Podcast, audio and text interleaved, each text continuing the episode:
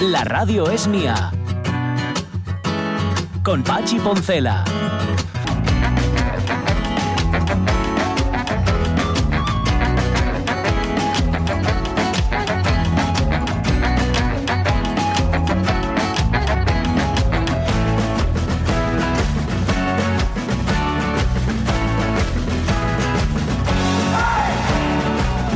11 y 7 minutos de la mañana se lo he preguntado, pero como es tan inexpresivo, tiene esa tiene la misma expresividad que una celga. Le pregunté a Caunedo que qué se siente, qué se siente Ser un referente. al ser un referente, qué se siente al ser un referente.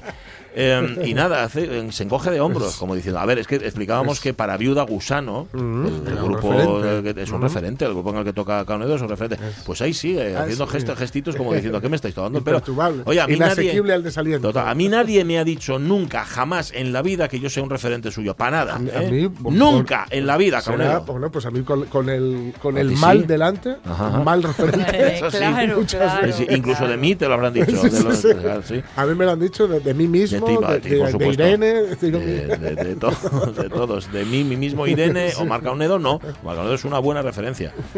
A ver, si además se cree que le estamos tomando el pelo. no te estoy tomando el pelo, Caunedo, hombre. ¿Por qué cada vez que digo una cosa te piensas que te la digo en broma? Imbécil. Es- Esto no te lo decía en broma, esto te lo estaba diciendo en serio. Oye, me acaba de llegar una noticia muy A guay. ver, a ver.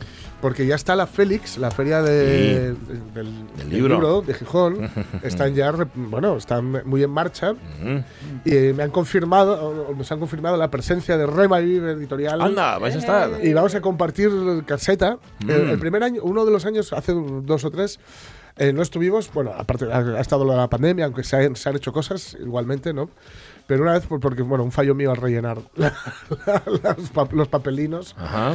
Pero vamos a ir compartiendo caseta, además, que me hace especial ilusión, con una editorial que es de aquí, o que nace de aquí, pero que tiene una vocación que yo diría internacional y que es de estas editoriales que a mí me gustan por hacer una propuesta, pues como la de Viuda antes, una Sí. propuesta mm, muy personal, intransferible, arriesgada, etcétera, que mm, hace, se está especializando, eh, que son bruxismo, que les- hemos alguna vez han venido por aquí. Sí, Ajá. sí, A tener un par de libros de momento y tal, y, y están en- ahora sacando otro, van a sacar un tercero. Y que se especializan en cultura underground de los 60. Contra. Y están traduciendo. Especializado, muy- ¿eh? sí, sí, sí, y están traduciendo em, libros que en su momento tuvieron una tirada incluso limitada, incluso en Inglaterra, pero que, tienen, que están muy bien considerados por, por la crítica eh, anglosajona y están traduciéndolos ellos aquí, trayéndolos. En los 60, ¿qué te refieres? ¿Un poco a, a la contracultura? Sí, y todo contracultura, eso? pero de mm, no tanto la, la contracultura. Normalmente, cuando decimos contracultura, nos vamos a Estados Unidos. Sí. Y en Sí, esta ocasión es más más en británica. Inglaterra. Más Ah, británica. vale, vale. Con, bueno, uno de los. el su- uno está el de un mono marino, o sea, se ha bebido mi Fanta, que esa es de aquí. Ese es un escritor valenciano, que hablamos con él aquí. Sí. Y la otra, la segunda, eh, Tainted Love, que son los em, las memorias, las falsas memorias, pero basadas en hechos reales, de una prostituta eh, que estaba metida en el, todo el ambiente de Carnaby Street en, en los 60. Y es de una muy bien escrito, pero de una dureza Bueno. tremebunda, Porque- el brilli brilli, como de costumbre, Ya. llega mucho, pero detrás del brilli brilli está la gente que, que, en fin. Que lo pasaba mal. Eh, qué generoso eres hablando de otra editorial con la que vais a estar. Sí, sí. de hablar de Rema y Vive. No, Así no vais a haceros ricos en la vida. Nosotros tenemos la mi- la misma, el mismo director de marketing que Viuda. Eh. Sí, sí, sí, sí. Debería de subir el sueldo para que no tenga que repartir comida, además, como los de la embajada. Eh, mm, este, tengo que deciros una cosa. No os lo había dicho hasta ahora, pero creo que ya la puedo confirmar. Yo también voy a estar en Félix, en la Feria del Libro. Anda. Sí. Pero presentando a Pepe Domingo Castaño. ¡Ostras! Sí, señor. El libro de Pepe Domingo Castaño. Viene a presentarlo a Félix. ¡Qué bueno! Y voy a presentar a Pepe Domingo Castaño, con lo cual, mm, ¿qué va a ser? Pues Bueno, yo te no digo, articular bueno. palabra, caérseme las prótesis. pues yo te todo. digo, te digo desde ya. El que- ridículo. pues te digo desde ya que voy a utilizar mi- mis contactos, o sea, el conocerte, para Sí. hacer una foto, Hombre. hablar un ratín con Pepe Domingo. Con la leyenda, ni más ni menos. ¡Hola, hola! Y yo Sí, creo que lo házelo, vais- házelo cuando lo veas, que seguro que no se lo han hecho nunca. Sí, sí, sí. Que lo vais a pasar pipa, creo yo. Fijo, sí, sí. Bueno, si yo sí consigo articular palabra, que no sé si me va a salir. Sí. Bueno, dentro de un rato, por cierto, también a ver si nos sale articular palabra con Ángel Capa, Buah. ni más ni menos uno de los grandes Tremendo. del fútbol y de la vida. Esto es una cosa que me recalca mucho. Y. Díaz Galán, que me dice, es Sí, mi sí. maestro del fútbol y de la vida. Es un tipo. Es, un, es un tipo que seguramente por esta parte de lo de la vida no ha tenido acceso a los grandes o, o a más clubs o a más trabajos de los que como, como profesional mereciera. ¿eh? Ajá, pues. Pero precisamente por, por ser un hombre recto y ser un hombre un, un hombre machadiano. hacer las cosas a su como, como él quiere que tiene que Sí, sí. Pues vamos a hablar con él en nuestro club de la amistad. Eh, vamos a hablar con Guille también del ancla, a ver si tienen preparados ya los meses, los largueros, porque esto se va sumando, se va sumando, luego resulta que no hay género, bueno, todo este tipo de cosas. Vamos a hablar con Guille. ayer le dejé caer cositas a Varela. Sí, ¿no? Se Está, está- está empezando a salir el sol y no veo yo Lo de las Prau. pizzas, ¿eh? Ya, ya, ya. Ya sabes que Preu lo tenemos en Azadón. ¿En serio? Si vamos a. Azadón, eh, Ujú. Alfredo nos deja el del. Y es que tenemos ahí un rollo de tonada oscura medias que tenemos también que desarrollar. También. Y, y- y ya de paso, pues una farra, ¿no? Pues, ¿por qué no? Vamos al concierto y luego hacemos la zona. Vale, eso va a ser en la última media hora, o sea, en la media hora segunda de esta segunda hora de la radio mía, pero es que en la primera tenemos mucho que hacer. Cuando acabes la manzana, tú no te preocupes. tú no te preocupes, que para cortar la manzana necesitas esos manos. Cuando nos dijeron que íbamos a trabajar con Apple, Es- creíamos que iba por otro lado. Sí, pero en este caso no, no, no. Y aparte que está muy arrepentido de haber estado comiendo chasquis todo, todos estos años y ahora le ha dado por las manzanas. ahora intentas, Hombre, intentas pero con los chasquis era un, un- hálito de vida a ese cuerpo. Pero ¿sabes lo que pasa? Que con los chasquis utilizaba solo una mano, porque cogía tal, echaba para arriba con el, con el pero para la manzana necesita las dos. Suelta la manzana y, y pon Suelta la, la manzana. que esta es tu- pon la de- calla, Jorge. Pon la, pon la sintonía de los extremos. No, de, de la revista de presa prefieres. Venga, revista de presa, lo que tú me mandes. Como hacemos los extremos, no pasa nada, hombre. Venga, ya está. Bueno, está. Ah, es una cara, te mira, como ahora es un referente, me Claro, mira con cara como claro, diciendo, claro. jolín, no habíamos quedado que revista de en en, lo- Ah. en el aspecto musical y en el nutricional. También, ¿no? también. Come manzanas, sugiere, sugiere tendencias musicales. Bueno, habíamos hablado de muchas cosas, de Mafalda, de una tal Anabel Pantoja, de, de cómo lo mal que lo pasan en el consulado español en Londres. Eh, atención al siguiente titular. Rodrigo de la Calle, dos puntos. Os recomiendo que dejéis olvidadas las verduras en la nevera y veáis cómo aportan. Alcanzame más, más ensalada. No, no hay más. ¿Cómo que no hay más? ¿Que son pelotudos ustedes? Te comiste todo vos. No, ¿y qué me vas a decir lo que tengo que comer? Ajá. Le digo a las chicas que preparen más. Bueno, espero. Sal.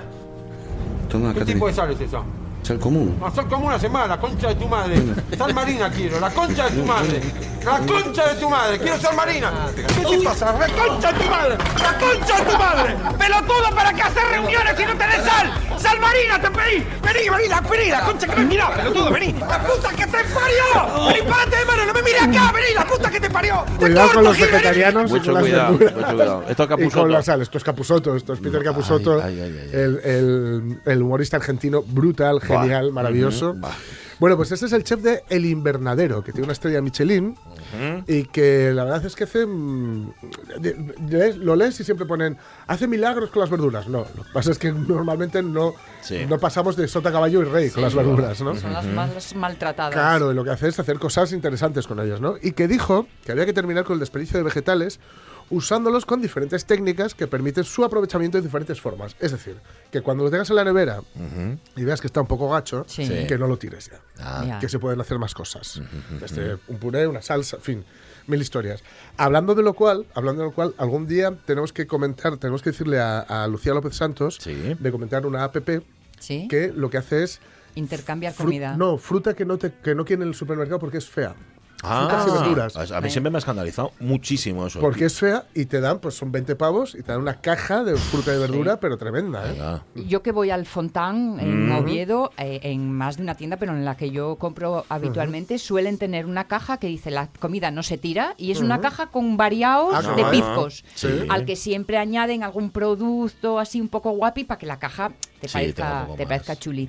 y, y fijaos, esta mañana escuchaba una noticia de el- la rula, creo que es la de Avilés, pero en cualquier caso era en Asturias, que todos los peces que no se pueden aprovechar por su aspecto físico, no por su calidad, no van a tirarlos a ¿Cómo, partir de cómo ahora. tienes que ser para ser un cabracho que no valgas? O sea, un cabracho Pues, feo. Que por un feo. golpe El tengas eh, comiendo un limón. ¿no? Algo así un poco, un poco tocado tal. Sí. También. Y van a utilizarlo para alimentar a los animales que tienen en custodia Ah, en, el Principado. Ajá. Sí. Claro que eso no se fijan. Claro, Eh, Y si son feos, son guapos. No, no, no. está- me parece muy- Y oyes todo la esto, de tirar claro, y dices tú, Eh, ¿y cómo no lo hemos hecho antes? Ya, ya, ya. Hay otra también muy, muy- opulencia, Hay ¿no? otra también Food to Go, me parece que es, y otras cuantas que, Sí. que también sirven de esto, que es a última hora de la tarde o Eso. penúltima hora de la tarde, tú te pones y cerca de tu casa, Sí. te avisan de la comida que va a ser eh, retirada, que va a ser tirada a la basura. Sí.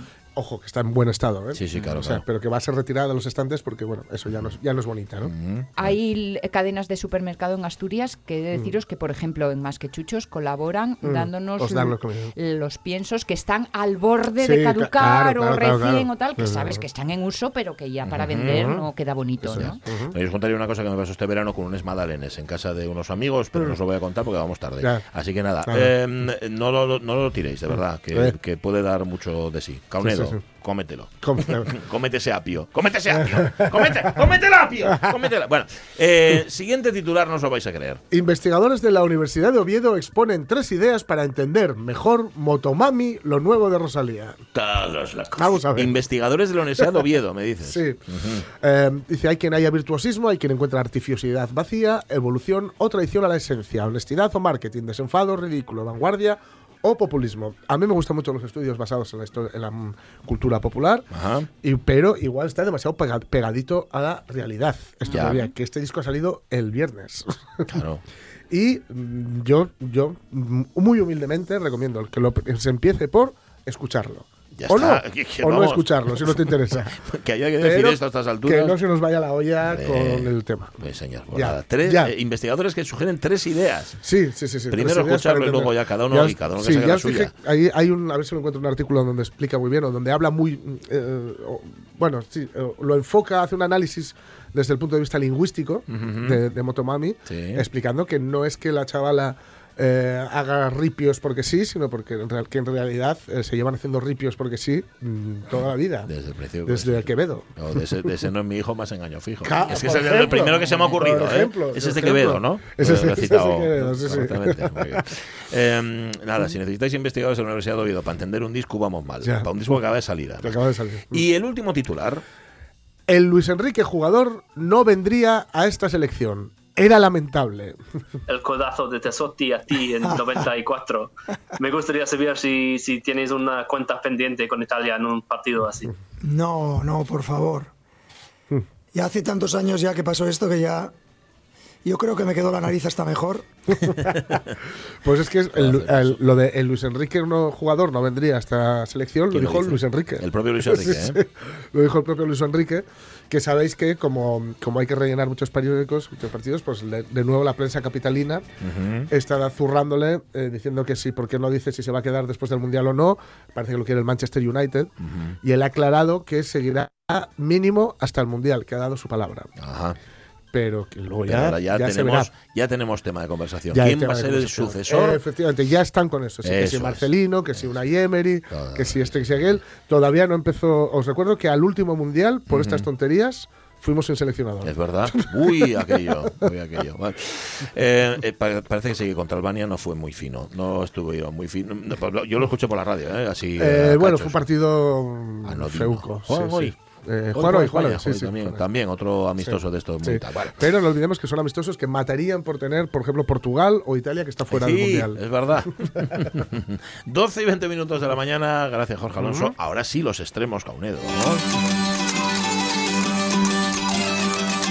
¿Qué haces con la gaspia?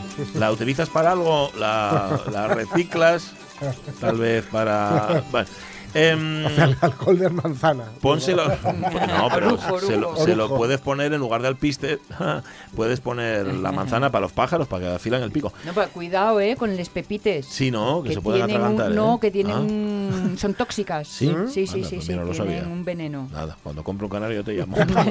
Tuve canario, ¿eh? Tuve canario durante mucho tiempo. Bueno, vamos a los extremos, las salas Venga, de Asturias. venga. Un pequeño repaso a cosas que muy pasan rápido allí. Venga. hoy que nos lleva, por ejemplo, voy a empezar por el oriente. Va. Ahí están en Cangas de Nis, de Onis, uy, de Nis, eh, en La Lobo Hombres. Lobo Hombres, sí. Eh, en Cangas de Onís van a arreglar el camino de Villanueva, el que va desde Villanueva a la capital del concejo.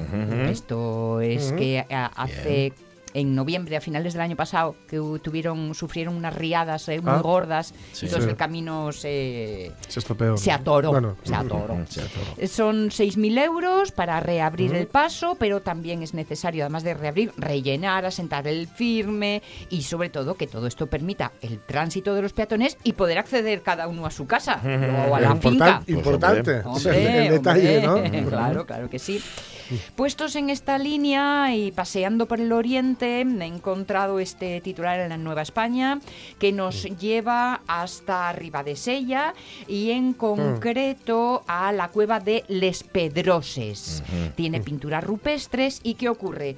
Que en la zona de arriba de la cueva están apareciendo las raíces de los eucalitos que están eh, Pues, en el ostras, exterior. Pues vamos, mm, Claro. puede haber un problemilla ahí con la cueva, ¿eh? Claro. bueno, con los eucaliptos también. Pues ahí están. están, está las, las raíces se están metiendo en la cavidad y claro, están estropeando todo. Y ahora es precisamente que Ribadesella está planteándose abrir al público estas cuevas. Así que cuidado, porque si entran las raíces y entramos los humanos, adiós al Sí, ecosistema sí, que ha mantenido esos eh, eh, esas pinturas ahí eh, como están. Bueno, bueno, Así que, a ver, ojito, ojito. En el oriente sí, andan ahí un poco a líos porque veréis, em, comienza la temporada de pesca, ¿no? Sí. Vale. En Asturias comienza el próximo día 10, con el campanu y el subasta y todo este lío. Pero ¿qué ocurre? Que en Cantabria ya empiezan este fin de semana. Entonces están diciendo, oye, había que ponerse de acuerdo, ¿eh? Esto de no empezar unos antes y otros después Sí, y tal y cual. Entonces los asturianos dicen, vamos a organizarnos un poco Venga. con los compañerinos. Bueno. Porque esta semanina, Lo suyo, oye, ¿no? quieras que no, pues... Porque luego además ya sabéis que somos de costumbres. Tires para allá el primer día y acabes tirando siempre. que Se hace, así. se hace tradición enseguida. Sí, Sí, se hace exacto, exacto. Pues oye, que se pongan de acuerdo. Sería una noticia que alguien se pusiera de acuerdo en algo. Pues, pues mira, estupendo. Vale.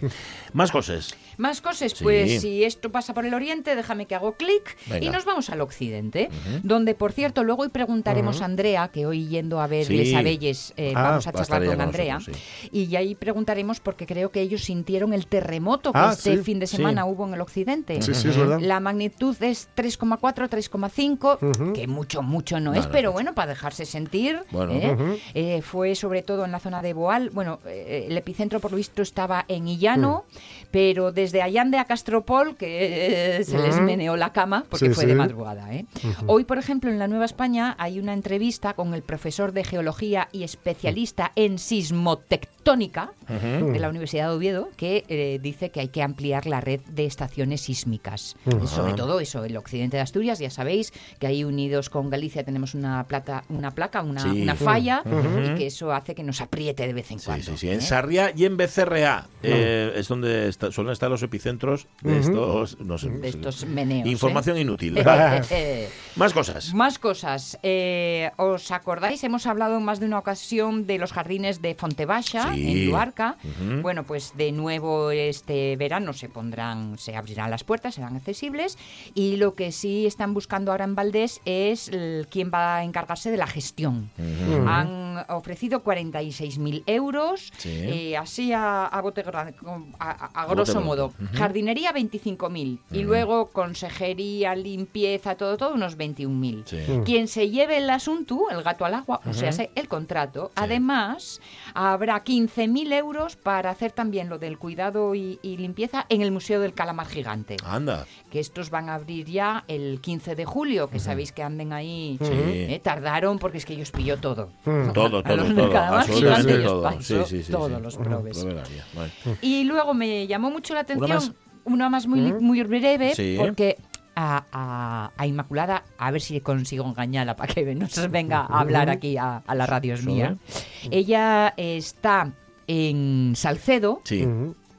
Y lleva 22 años colaborando con la Agencia Estatal de Meteorología. Verás. Tiene allí una pequeña estación, Ajá. recoge los datos Sí. y cada X los manda, manda, tal ah, y gracias vale. a eso se Ay, pueden bueno. establecer eh, Ujú. eh, 22 añinos tela No marinera. está mal, no está mal. El día que marches de vacaciones, Inmaculada, ¿quién lo apunta todo Pero eso? Inmaculada es meteoróloga. No, no, no, no, ya no. sencillamente Esto está hay ahí. muchos puntos de observación eh, esparcidos por toda España, Sí. esparcidos así, tirados, y hay mucho vecino voluntario Sí. que lo único que hace es tomar nota Luego eh, pasa los datos y así se conforman las estadísticas. Bueno, está muy bien. Vale. Sí, señor. A pues ver si nada. Inmaculada nos concede una entrevista. Ahí colaborando, sí, señor. en Siguiéndole la pista a esta entrevista que le hace el comercio. Vale, eh, gracias Sonia Villaneda. Los extremos 11 y 26 minutos de la mañana. Vamos a abrir el Club de la Amistad. Amiguito, ¿cómo estás? Que me he acordado de ti.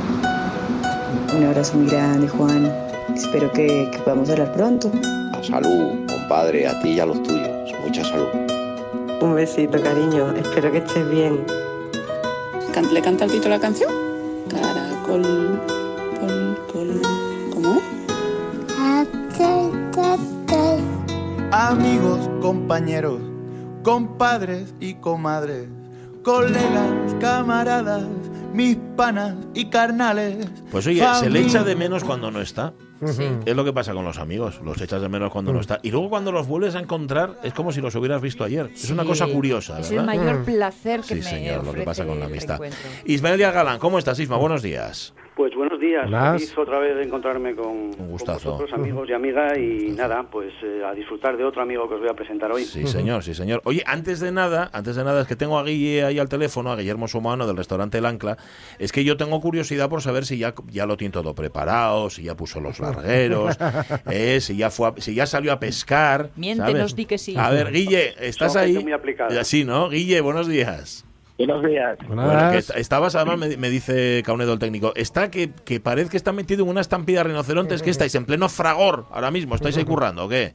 Sí, me pillasteis en plena tarea. Vale, vale. Eh, Oye, ¿puedes saberse qué, qué es, qué hace ahora a estas horas de la mañana el restaurante El Ancla en que estáis ahora? ¿Perdone? Guille, ah, que no sé si me escucha. ¿Que ¿En qué estáis ahora? O sea, ahora que estáis preparando lo, lo que luego vais a dar, estáis recibiendo mercancía, ¿qué hacéis a estas horas? Bueno, ahora eh, estamos preparando el pote, la Ay, fabada, amigo. Ay, ay, ay. Vale, vale. O sea, de pescado, claro, es que huele desde aquí. ¿Qué pescado tenéis rico hoy, Guille? lenguado, piscín, merluza. Bueno, vale, vale. Y, y, to- y todo fresquísimo, ¿no? Sí, sí. Vale, vale, Oye, vale. acuérdate que Pachi no come en plato, come en la olla directamente. Sí, señor, sí, andar ensuciando la vajilla. Ah, eh, sí, no, no manchéis. O un largueru, ponéis un largueru así y ya, ¿sabes? Directamente. Oye, por cierto, Guille, ¿tuvisteis problemas de, de suministro, de abastecimiento ahora con la huelga o no? Pues sí, estos días la verdad que sobre todo de, de Coca-Cola, de Mm. la cerveza, que el- nos están dando lo que tienen en el almacén, porque como no llegan los camiones y tienen poca, poca mercancía, lo que están haciendo es a los, los proveedores, a, a todos los clientes, racionar un poco Ajá. la cantidad. Hay, hay que tirar de fondo de armario. Sí, sí, hay que sacar lo que tienen ahí en el, en el almacén. Bueno, que no sé, ¿tenéis ya el menú para hoy? ¿Qué tenéis de menú hoy en el ancla? Guille. Hoy tenemos pote, Bueno, guisantes con jamón, riquísimo. Y luego tenemos bacalao con tomate y carne guisada. Y po- po- uno de cada por orden alfabético, como dice el otro. ¡Wow, qué bárbaro! Y- Yo siempre me pregunté en un restaurante, primero tienes las ideas y luego vas a por la compra, o primero vas a la compra y con lo que tengo a ver qué puedo preparar. Eso ya se dedican ahí en la cocina. Eso, Eso, tú ahí delegas. Claro, tú ahí no te metes, no te metes en asuntos. Oye, por cierto, que el otro día, déjame, antes, antes de que, porque sabes que estoy en una emisora prueba y solo tenemos los teléfonos, y para llamar al invitado tengo que colgar a- al, al pro de Guille. Pero yo quiero, quería dejar claro una cosa, pero el otro día tomamoste un poco el pelo cuando hablaste la primera vez con Isma y dijiste tú aquello de, ¡Buah, Isma! Y el culpable de, de tal y de cual. Oye, no, no nos contaste cómo os habíais conocido. Y sí que los oyentes y nosotros queremos saber cómo os conocisteis Isma y tú, Guille. Pues nos conocimos cuando yo, cuando él fichó por el Riva de Sella. Sí. Yo terminaba la etapa de juvenil y hice la, la pretemporada con el primer equipo y luego ya quedé esa temporada y a raíz de ahí ya hicimos nuestra amistad. Ajá, vale. O sea que la amistad empezó con el fútbol, pero siguió al margen del fútbol, después del fútbol, ¿no? Sí, sí, sí. Claro, claro. Sí, sí, por supuesto. Bueno, bueno, bueno. Y, y es más, me estaba acordando ahora que así algún viaje que hacía yo de vacaciones, pues coincidimos como tres o cuatro veces en Madrid, en, en Ranón, en, en los aeropuertos. Porque Sí. Vida del entrenador que vive pegada a una maleta, amigo. Ajá, claro, claro, claro. Pero oye, pero qué cosa, ¿no? Que coincidiréis los dos ahí. Fíjate dónde vamos a encontrarnos, ¿no? Qué cosa más curiosa. Bueno, yo hago mucho por encontrarme con él porque suelo bajar Sí. a tomar el vino ahí a su casa, Bueno, o sea que eso influye. Nos, nos solemos ver a diario casi. Eso influye también. Bueno, ponen, ponen buen pinchú, Isma. O sea, si tú vas a tomar el vaso vino, ponente ahí algo curioso. Además, fíjate, curiosamente es una costumbre que tenemos muy arraigada, pues yo qué sé, en sitios como Gijón o Oviedo y tal, pero sin embargo en Ribadesella casi te miran mal si te ponen pincho, y sin embargo en el lo tienes. sí, sí. Ah, pues eso marca la diferencia, Guille. Sí. Entre un sitio y otro, tú vas al que te pon pinchu, ¿no? Y así. Cuando veis mal entrando por la puerta, voy a la carrera a la cocina.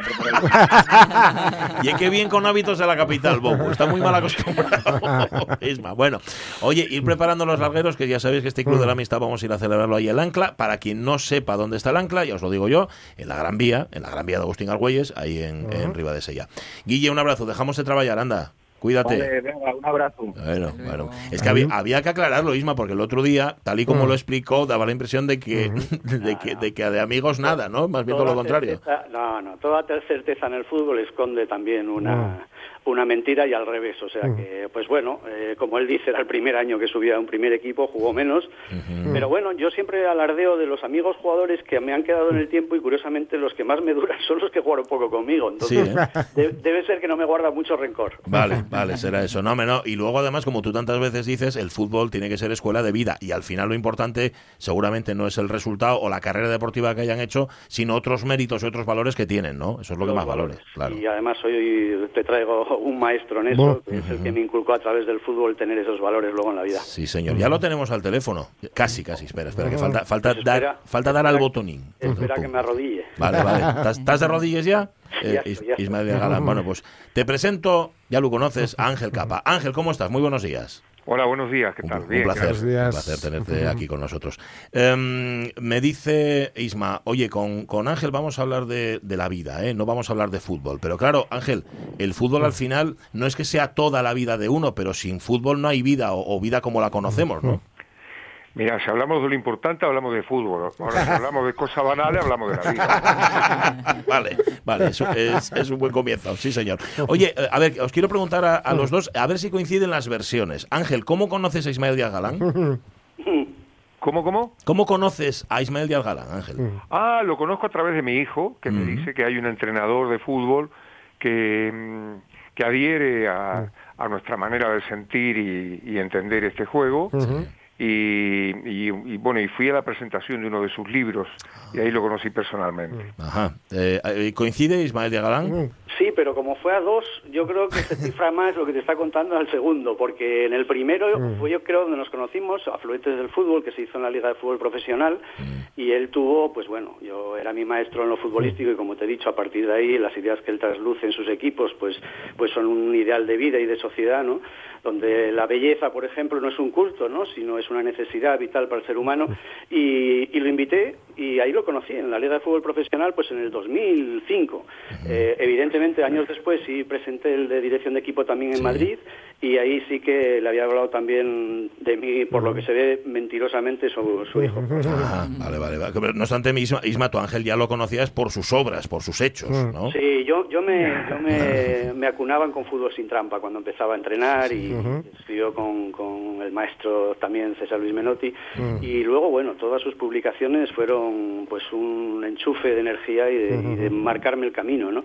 Hasta el último creo que escribió, que es eh, También lo roban el fútbol, escribe con su hija María, otra artista igual Sí. que su hijo, y, y que también pues te hace ver la realidad de- del mundo y del fútbol, porque él, de él aprendí que el fútbol es una metáfora de la vida, ¿no?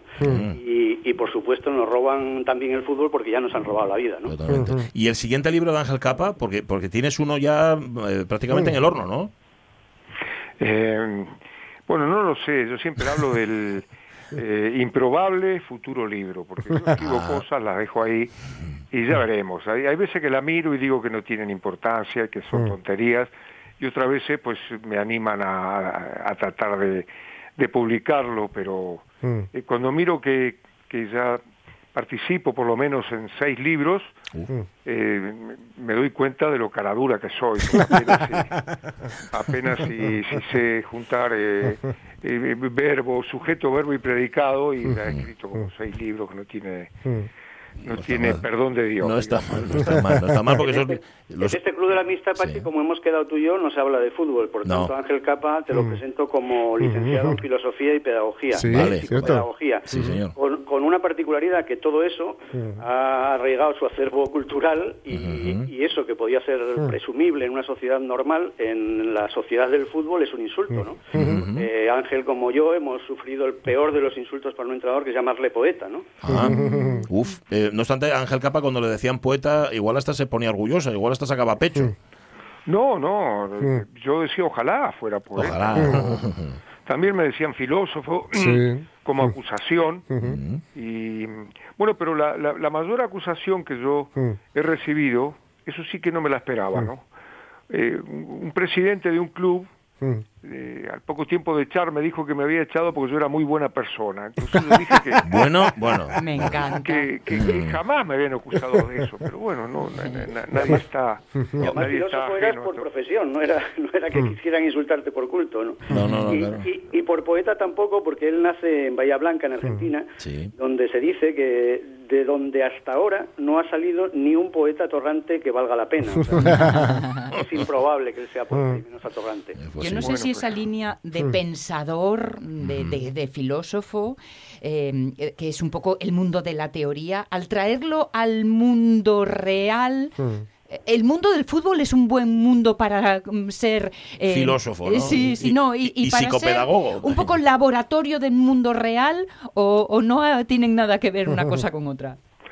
Bueno, primero vamos a rebajar. Yo no soy ni un pensador, ni mucho menos un filósofo. Vale. Apenas, eh, digamos que he tratado toda mi vida y sigo tratando siempre de entender la realidad y para eso apelo al, al- al- al- al conocimiento de, de la realidad, de la militancia que yo tuve, eh, de la vida que, que transito y también, bueno, a la teoría, ¿no? Acercándome a algunos, algunos verdaderamente filósofos y pensadores. Y después, el fútbol eh, es algo con lo cual yo he nacido, ¿no? Es decir, es algo que cuando en aquel momento la, la- la gente de mi generación nacíamos en un barrio, nacíamos con el fútbol incorporado. Y por lo tanto, eh, siempre hemos tratado de, de atraparlo, de entenderlo, porque el fútbol como actividad creativa eh, nunca se termina de, de- de conocer y de entender. El fútbol siempre lo están reinventando, ¿no? Los grandes jugadores, los buenos equipos, y bueno, y, y yo, y yo trato siempre de estar a- de, de seguir entendiéndolo y al mismo tiempo de amándolo, ¿no? Porque medida en que uno lo, lo- lo- conoce mejor, aumenta su sensibilidad y su cariño por, lo- por, por el juego, ¿no? Yo es que no, no puedo evitar, ya sé que no hay que intentar no hablar de fútbol, pero me, me cuesta muchísimo, me cuesta mucho, mucho, mucho no hacerlo. Y, y, bueno, entre- se, se me, se me vienen un montón de preguntas. Bueno, Ángel, además- eh, eh, Ángel, tengo que decirte que Jorge Alonso está emocionado Sí, sí. Por, por hablar hoy contigo. O sea, ya te lo digo de mano. Claro. De ahí no soy responsable. No, no, no, no. Cosa suya. Se me vienen un montón de preguntas porque, porque bueno, con alguien que, que, que- que además estuvo en- eh, trabajando aquí en el Mundial 82, con alguien que estuvo en el Barça, yo soy muy culé, es, una- es un defecto que tengo, Cosa uno de de- muchos, de los muchos que tengo. Pero antes comentábamos de Menotti, Mm. y trabajaste con Menotti. Eh, ser aparte, o sea, la- esa diferencia, ese casi enfrentamiento que hubo entre menotistas y bilardistas, era un enfrentamiento que iba más allá de lo futbolístico, era un enfrentamiento que tenía que ver con incluso con una forma de ver el mundo, con, con algo social. Sí, por supuesto, claro, porque uno juega al fútbol eh, tal cual es, Mm. más o menos, ¿no? Es decir, eh, uno no puede hacer otra cosa cuando, cuando se dedica al fútbol o a cualquier actividad que se dedique. Uno tiene una, una, una- un modo de estar en el mundo. Ujú. Y, y, bueno, y eso tiene que ver naturalmente con la vida, por supuesto. Pero el enfrentamiento lleva los nombres de Menotti y de Bilardo, pero es mucho Tiene una mucho raíz más importante, profunda, ¿no? Mm. es mu- mucho más importante y ha tenido distintos nombres y Mm. sigue teniendo distintos nombres, pues son dos maneras, dos maneras de vivir y dos maneras de, de- de- de entender el fútbol, ¿no? Entonces, es decir, unos que dicen que el, el modo es tan importante como el fin y otros que dicen Sí. que lo único que importa es el fin y lo único que importa es ganar. Ajá. Es. bueno, son dos maneras de, Claro. de- de vivir y de ver el este, este, este juego, ¿no? Y, y de momento ganan los segundos, ¿no?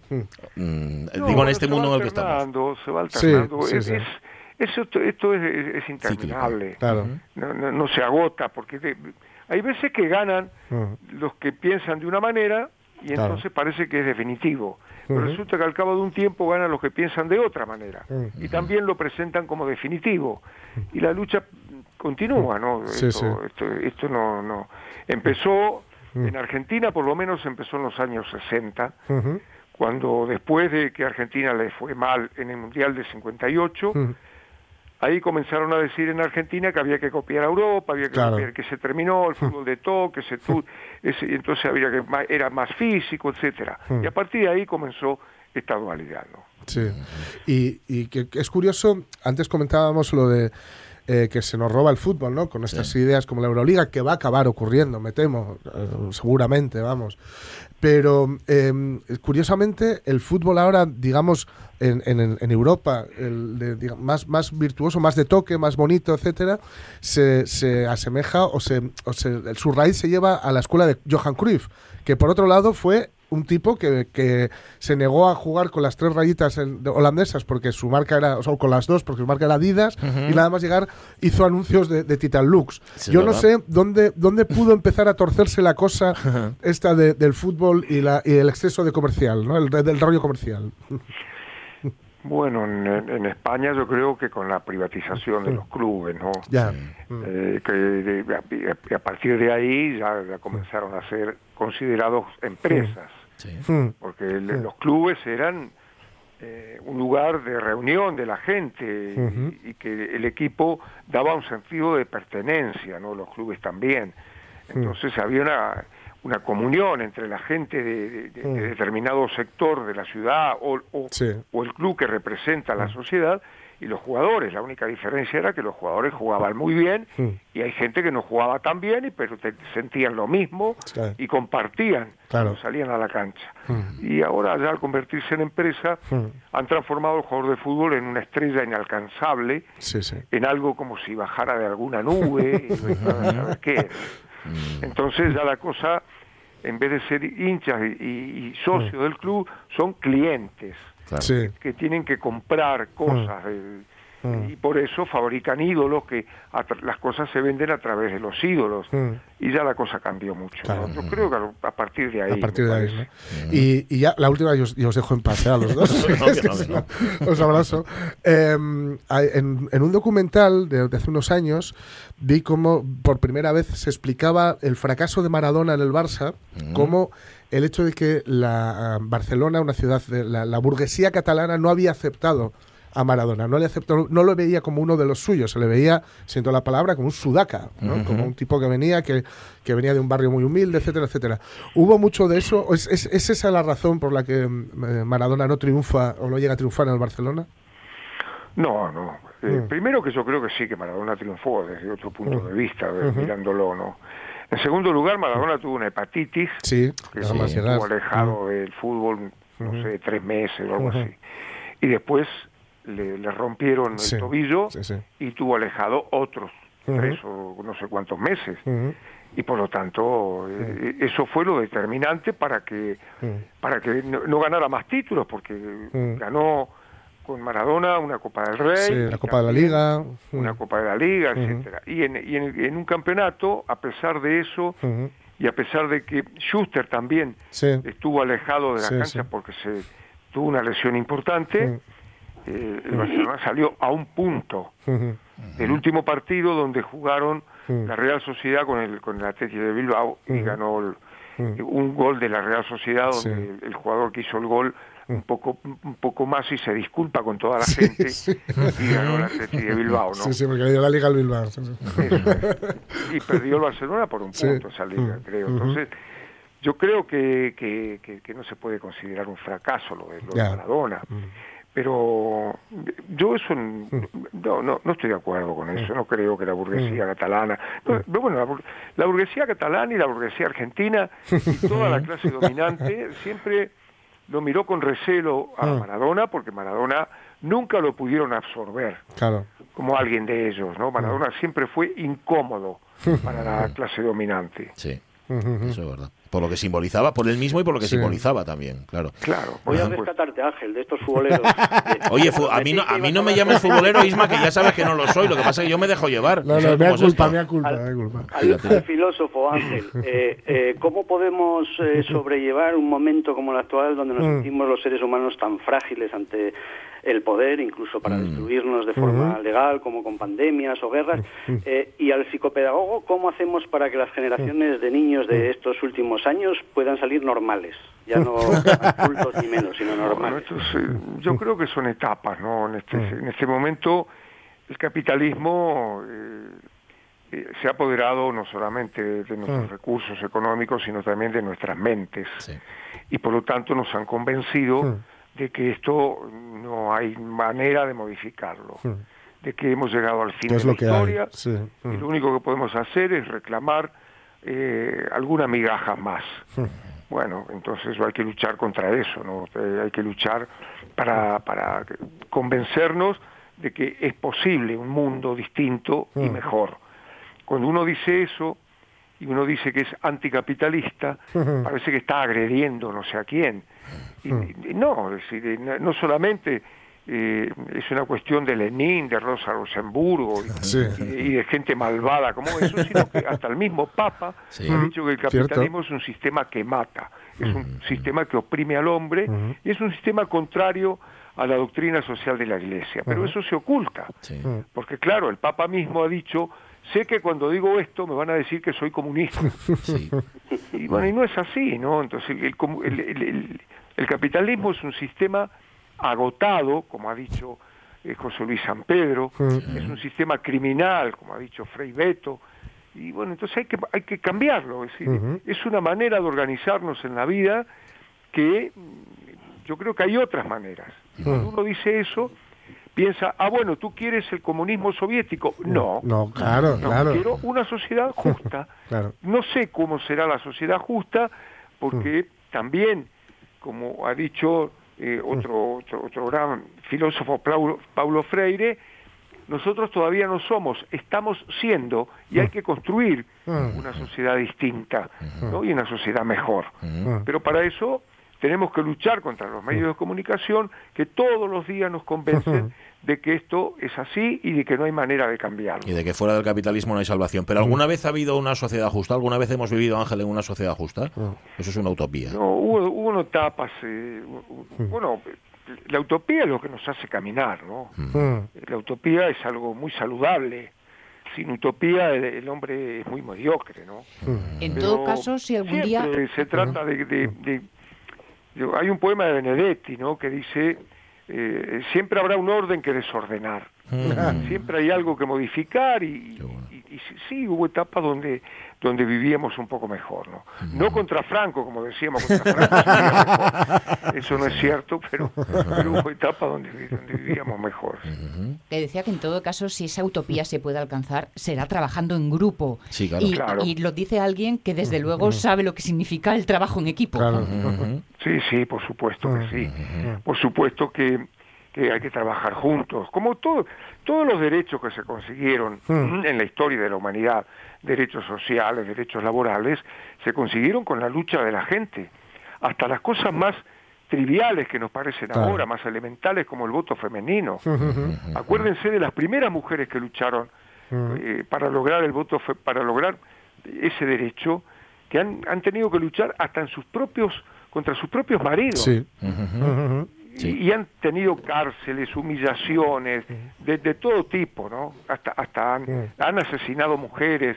Bueno, se consideran, digo, se consiguen con la lucha cotidiana, todos los días, un poco más.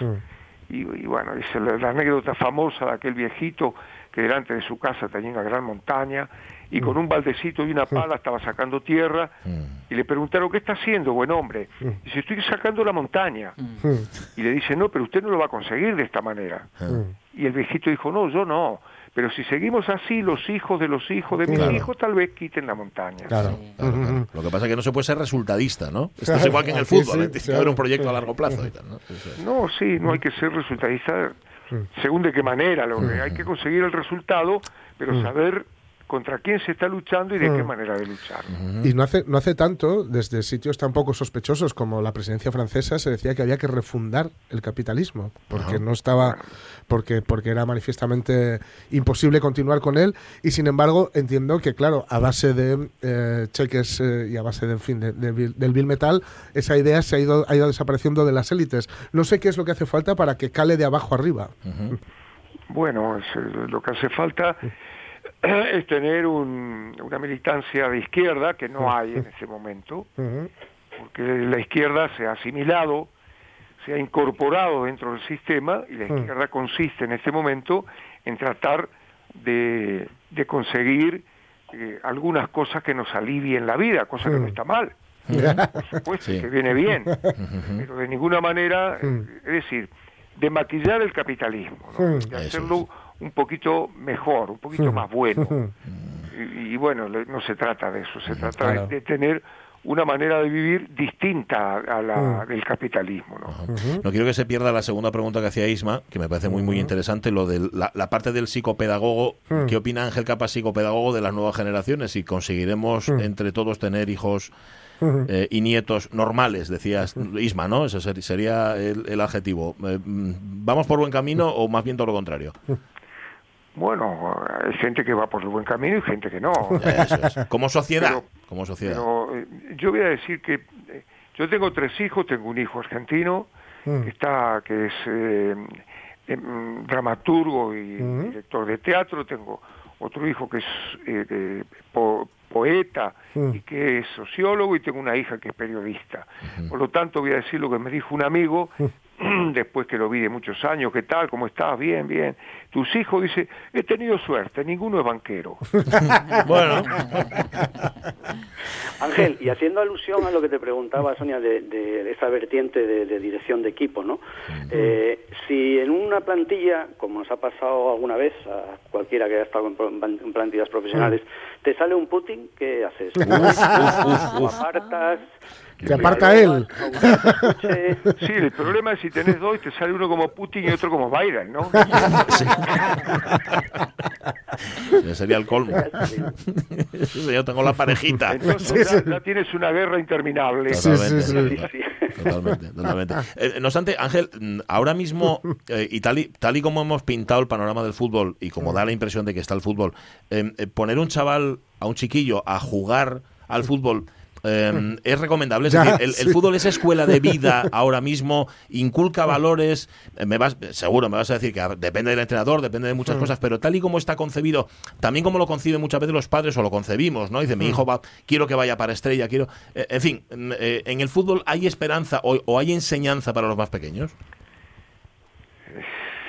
Insisto, según quién. Según quién. Primero que, el- el- que, eh, voy a corregir levemente lo que dijiste. Sí, Eh, y- y totalmente. Poner a un niño a jugar, no, al niño que haga lo que quiera, que juegue, Bien. si tiene ganas de jugar al fútbol, que juegue, y entonces, bueno, uno lo puede educar y, y puede, puede, puede contrarrestar lo que le pueda decir un mal entrenador o un mal Mm. formador. Claro. Es decir, lo primero que tiene que hacer es enamorarse de la pelota y después divertirse, pasarlo bien, Mm. tener, sentir placer en el juego, nada más que eso. Hasta ahí. Y, y después ya, ya veremos lo que pasa, ¿no? Pero no, tú sabes, mm, y Eisma especialmente, y ahí seguramente tendría mucho que decir, que, mm, que esto no es así. O sea, es decir, que se pone a jugar a los niños con una expectativa determinada. Bueno, el, el, el Es- otro es día. muy habitual, no digo que sea generalizado. juegan a través de Sí, sus hijos. No, sí, pero muchas- ya no, muchas no solo eso, es que el otro día se comentaba de, no recuerdo qué, qué club era, que un chavalín de, de ¿cómo era? De 14 años o es así, o algo así, que tenía una agencia de publicidad ya y un management. Sí, sí, por- sí, porque ya no quieren no quieren jugar al fútbol, sino que quieren ser estrellas. Claro, Entonces claro. están fabricando una estrella. Claro, claro. Y bueno, eso es una barbaridad Hmm. propia del capitalismo. ¿no? Sí, el capitalismo, sí, sí, Nos, el- los valores del capitalismo es ser rico y famoso. Claro, claro, claro. Es la diferencia entre querer tocar música o querer ser una estrella del rock and roll, ¿no? Simplemente. ¿Cómo, cómo? Que como que entre querer tocar o querer simplemente ser una estrella de rock and roll. Claro, claro. Eso, es así. Sí, y además, eh, lo- los padres que tienen un hijo músico Mm. lo ocultan. Cuando le preguntan a los amigos, ¿a qué se dedica tu hijo? Estudia "Eh, muy este es bien". Un loco que toca guitarra. Resulta que por ahí si vende no sé cuántos millones Sí. de, de- de- de discos, dice, mi hijo es guitarrista, orgulloso. ¿no? Ujú, sí. Y aparte, y aparte de ser músico, ¿a qué se dedica? ¿no? También, que sí. no se va a dedicar necesariamente a la música. Eh, eh, Ángel, nos quedan cinco Mm. minutos solamente. De la España a la que tú llegaste, eh, finales de los 70, principios de los 80, a la España de ahora, mm, ¿cómo la ves? ¿Y la Argentina que dejaste y la Argentina a la que vuelves, también la encuentras muy cambiada, para bien o para mal? Tengo tiempo las próximas dos horas. Van a ser tres minutos, yo creo que te va, te va a dar en tres tiempo, minutos sí. puedo decir que la España que yo llegué era solidaria Sí. y la España que hoy actualmente no es solidaria y, y porque está metida cada uno en lo suyo, simplemente por eso, porque está empapada por la ideología del sistema en el cual vivimos. Y bueno, ahora somos solidarios con los ucranianos porque así nos indican Estados Unidos que tenemos que ser, y no con los otros refugiados a quienes tenemos que echar. En cambio, los ucranianos sí hay que recibirlo porque es, es una orden que recibimos de, de- de Estados Unidos y de los medios de comunicación afines. La Argentina que yo dejé era Argentina de la militancia, bueno, que me- con el golpe militar, cívico-militar, nos tuvimos que ir, algunos, que tuvimos suerte. Y era en ese momento la militancia más fácil porque todo parecía posible. Y ahora es al revés, a todo, pa- ahora todo parece imposible. Claro. Cuando yo me fui había eh, un 4, un 5% de pobreza, ahora hay un 45% de pobreza. Así que es mucho peor de lo que de- de cuando yo me fui. Bueno, eso en tres minutos yo creo que está bien. Está, Sí, está sí. muy bien eso. Una síntesis demoledora, ¿eh? La síntesis Que además, que además te, agra- te agradecemos mucho la, la síntesis que nos, que nos has hecho. Eh, por cierto, y ya, ya por rematar, por rematar, y ya que estamos hablando de, de dictaduras, de dictaduras y de países que sufrieron la dictadura, y ya que tú estás entre dos aguas, entre Argentina y España, eh, ¿se hizo bien en ambos países? Es decir, la transición, el, sal- el, el paso de la dictadura a la democracia, ¿te parece que se hizo mejor en Argentina que en España?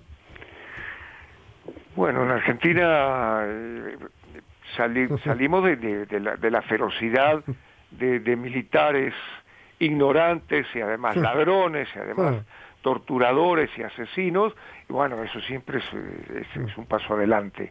De todos modos, eh, la- la- la- los que dominan, las clases dominantes, las grandes empresas, etcétera, siguieron dominando y aplastando al pueblo.